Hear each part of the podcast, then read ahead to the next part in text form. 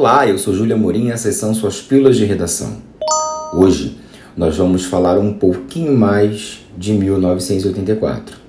Todo mundo sabe que o autor é George Orwell, que é um pseudônimo do Eric Arthur Blair, que o livro foi escrito em 1948, mas a história apresenta, a partir do cotidiano e da ação psicológica desse protagonista Winston, um universo social dominado por regimes de governos totalitaristas.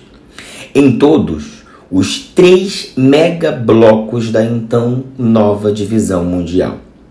A supressão das liberdades individuais atingem o ponto em que o cidadão é apenas uma engrenagem submissa de um sistema que, ao final, se justifica por ele mesmo.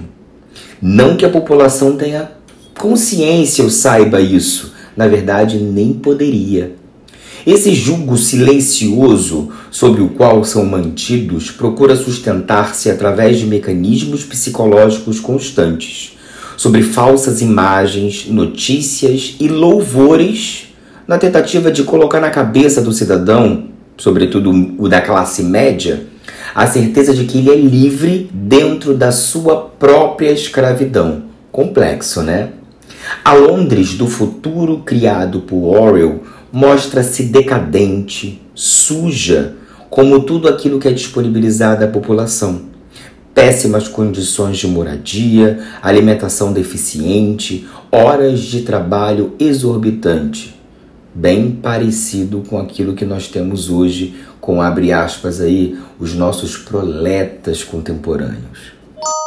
1984, a obra, apresenta um universo onde a privacidade, em suas grandes formas de constituição, foi completamente suplantada, extinguida.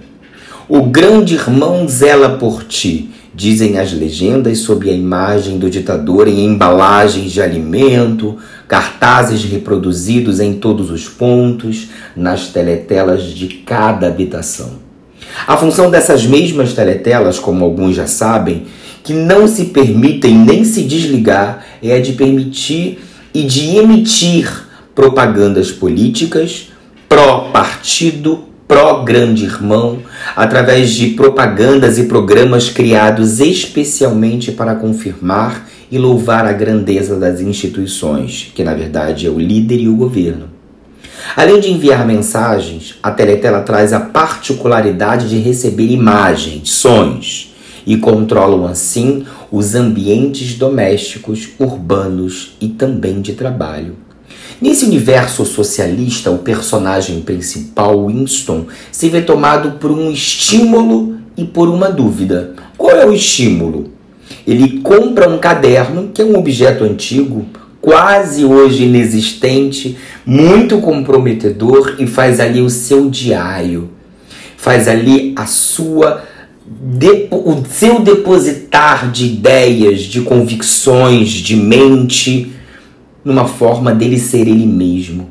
E qual é a dúvida? Um grande incômodo e um questionamento de até que ponto o mundo pós-revolução é realmente um mundo próspero e melhor do que aquele que era o capitalista do passado. Então, essas autoanálises fomentadas por esse diário, por esse livro, corroem esse personagem principal. Aproveitando isso, vamos entender um pouquinho dele? Ele é separado, sem filhos, tem 39 anos na obra e é um dos trabalhadores do Departamento de Registro do Ministério da Verdade. Qual era a sua função? Adequar as notícias dos jornais e outros documentos do passado de acordo com os interesses do partido. Winston trabalha em seu cubículo, recebendo informações escritas que caem de um tubo pneumático na parede, retificando via fala escreve. O que, que é isso? Um microfone que redige notas com modificações ditadas e envia um trabalho por meio de um tubo pneumático. As versões submetidas à correção dos documentos que chegam até ele são destruídas, lançadas nesse buraco na parede chamado buraco da memória, onde ali são tragadas por uma corrente de ar e incinerados. E com essa incineração se vai a identidade, se vai a história, se vai, na verdade, o que são essas pessoas, as vidas dessas pessoas, a vida, a identidade de todo um país que metaforicamente se perde no buraco da memória. Essa foi sua pílula de hoje.